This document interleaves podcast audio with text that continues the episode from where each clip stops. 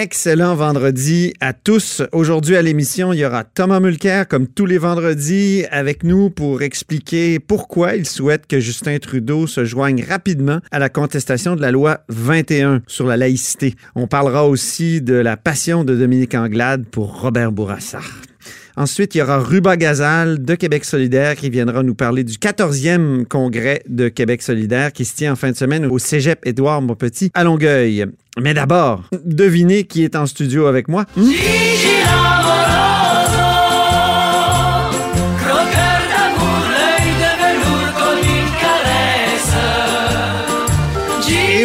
Jean-François Gibault, notre compteur et accessoirement directeur de la recherche à QMI, et c'est un croqueur de National Post aujourd'hui. Ouais. ouais, il est en maudit. Ouais.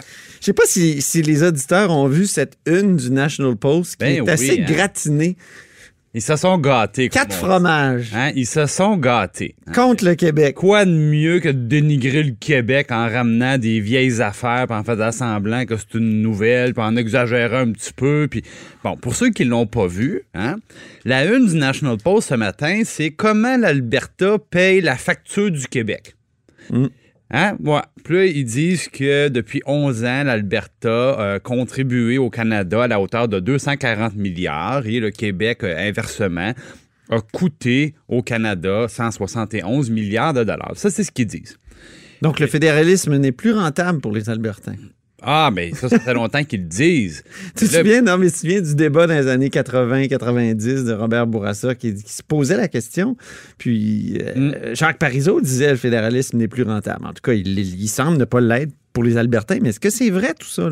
Ben, C'est-à-dire que c'est vrai qu'à cause du pétrole, les Albertains sont les Canadiens les plus riches. Et c'est vrai qu'à cause de ça, ils ne reçoivent pas de péréquation.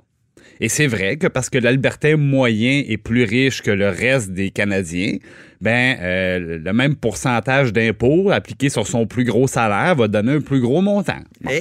Tout ça, c'est pas très compliqué à comprendre, puis surtout, c'est pas une nouvelle. ça. Mais le pire là-dedans, je vous explique un peu. Là, ils font semblant qu'ils ont des grandes études bien scientifiques pour arriver à ça, alors qu'en fait, ils prennent des vieux chiffres du gouvernement fédéral et des chiffres qui sont conçus pour mesurer la production, le PIB. OK.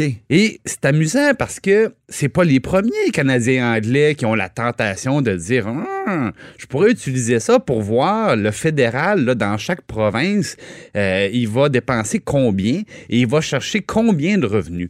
Sauf que Statistique Canada, qui est l'auteur de la publication, Ouais. Le dit précisément de ne pas faire ça parce que ça donne des résultats erronés. Alors, je vais C'est d'abord... pas vrai. Statistique Ouais. Canada dit qu'il faut pas faire ça. Exactement. Alors, pour notre ami Bobby du National Post, là, OK. hein, Bobby, C'est lui, Bobby quoi? lui, Bobby, il aime ça. Pas Bobby Clark?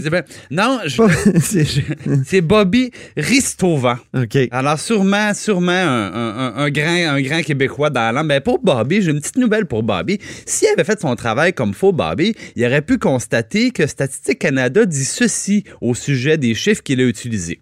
Alors, ces statistiques sont parfois utilisées de façon erronée pour tenter de déterminer qui sont les gagnants et les perdants nets au sein de la Confédération. Ça, Oh. c'est Statistique Canada qui Qui écrit ça noir sur blanc. là. Exactement.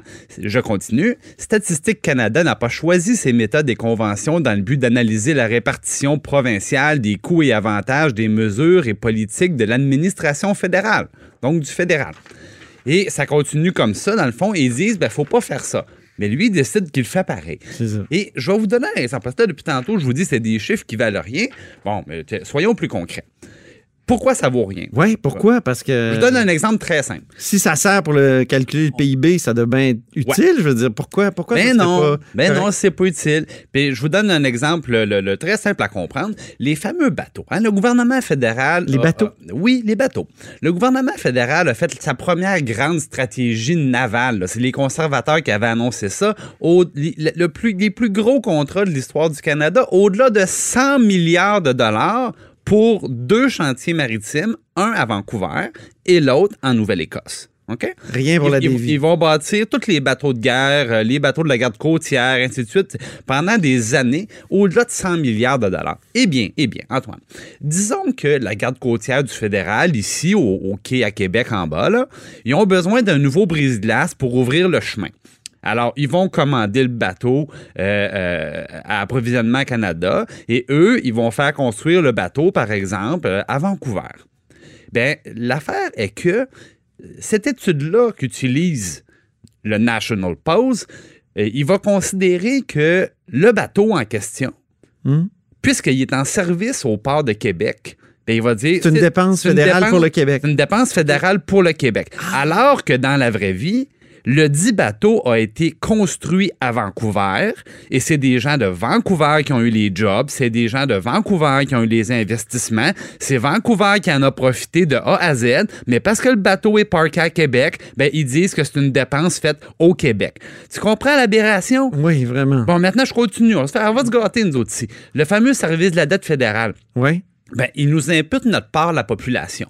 Fait qu'ils nous disent, bon, je prends le, tout le, ça, les milliards que ça coûte en intérêt, là, puis j'en ai un peu de 22% au Québec. Mais le problème, là, c'est que les actifs qui ont, qui ont été payés avec ces emprunts-là, il n'y en a pas 22% au Québec, il y en a 18% seulement Ah, au Québec. OK. Hein? Oups! Fait que là, euh, d'autres milliards qui viennent de changer de colonne. Alors, je ne vais pas rentrer dans un cours de finance. S'il y en a qui sont intéressés pourront m'écrire, ça, ça va me faire plaisir. Oui. Mais euh, donc, ces chiffres-là n'ont pas été conçus pour ça et les résultats réels ne sont pas ceux-là. Et par ailleurs, j'ai une bonne nouvelle pour Bobby, une très bonne nouvelle pour Ça, ça, c'est le journaliste du Post. Ben oui, c'est le journaliste du Post. Là. Hein? Bobby, ce qu'il oublie de dire un matin, là, c'est que dans les cinq dernières années, la contribution nette de l'Alberta au Canada, elle a baissé de 10 milliards. Ah bon? Alors que dans les cinq dernières années, la contribution nette du Québec euh, au Bon, mais Canada... attention, c'est pas les chiffres que tu dénonces, là, toujours? Oui, OK. mais juste quand je prends, je prends ces chiffres à lui, c'est parce que des fois, il fait une analyse partielle, il oublie des choses.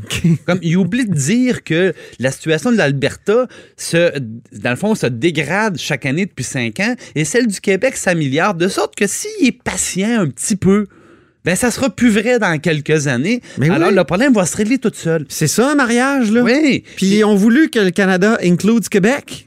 Hein, il y a- il y a- il y a- en 95, il disait Puis- qu'il fallait que le Canada include Québec. Et donc, euh, si c'est ça, si c'est ça un mariage, Ah. parfois, il y a un membre du couple qui apporte un peu plus au, au mariage, puis parfois c'est d'autres. Et, et l'autre chose que j'aimerais bien m'expliquer, Encore Antoine, faut-il bien calculer. C'est la une du National Post, là, c'est, je répète, comment l'Alberta paye la facture du Québec. Mais c'est drôle, hein? Parce que selon ces chiffres-là, là, il y a sept provinces qui arrivent dans le trou, puis trois qui arrivent au-dessus de zéro, c'est-à-dire l'Alberta, la Colombie-Britannique et l'Ontario. Et même l'Ontario, ça dépend quelle année qu'on prend. Oui, parce qu'ils ont déjà reçu de la péréquation. Donc, il aurait pu dire la même chose pour toutes les autres provinces, surtout que, ramené en montant par habitant, le Québec, c'est le moins pire de toutes les autres. C'est ça. Alors, pourquoi pas l'Alberta paye la facture de Terre-Neuve? De la Nouvelle-Écosse. Paye la facture de la Nouvelle-Écosse, de l'île du Prince-Édouard, du Nouveau-Brunswick, même de son ami Scott Moe, hein? Ouais. le premier ministre de la Saskatchewan qui aime bien aller chialer parce que la péréquation coûte cher. Sa province arrive dans le trou. Sa province reçoit plus des autres provinces qu'elle ne contribue aux autres provinces. Alors, ça, évidemment, notre ami... Parce que c'est très commode de dire que c'est le. Québec. Hein? Ben oui, c'est de bonne loi dans le reste du Canada de dire que c'est le Québec le, province, le, le problème.